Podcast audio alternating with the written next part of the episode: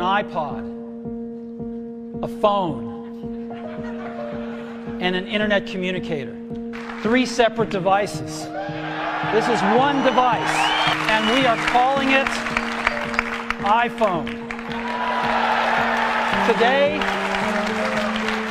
today Apple is going to reinvent the phone. It's really big. And it's the highest resolution screen we've ever shipped. It's 160 pixels per inch. There's only one button down there. We call it the home button. It takes you home from wherever you are. A new technology called multi-touch. On the back, the biggest thing of note is we got a 2 megapixel camera built right in. As we arrive at iPhone's first birthday, we're gonna take it to the next level. And today we're introducing the iPhone 3G. First of all, let's take a look at 3G. Why do you want 3G? Well, you want it for faster data downloads. Is GPS.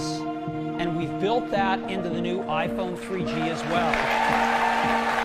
The SDK, the great tools, you saw the great apps, and we've got the best way to distribute them in the world.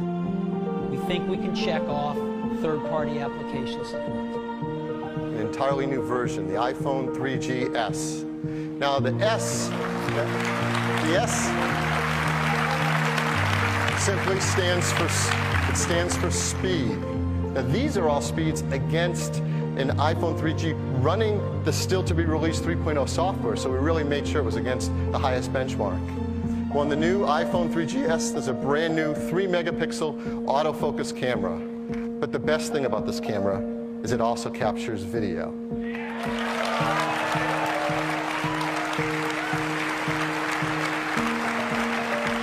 For 2010, we're going to take the biggest leap since the original iPhone. And so today, today we're introducing iPhone 4. Fourth generation iPhone. All design. When you hold this in your hands, it's unbelievable. So this is our all new design for the iPhone 4. We've got a 5x digital zoom built into the camera app.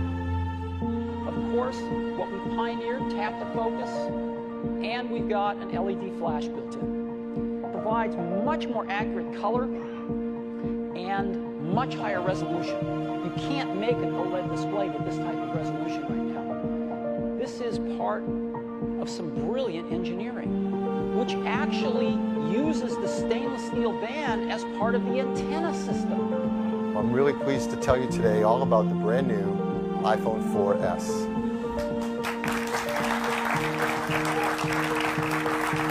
It's a world phone. It has both GSM and CDMA. When you're traveling with GSM, of course, you can roam on those networks. When you're traveling, you have CDMA as your home network, you can roam on GSM networks around the world. That means you can print out an 8 by 10 glossy photo that's pixel perfect. It's gorgeous.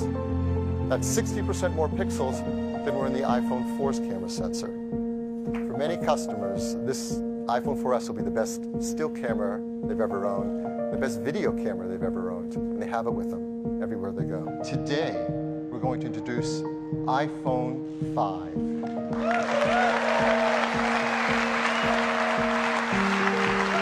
5 is just 7.6 millimeters thin. That's 18% thinner than the iPhone 4S. It starts, of course, with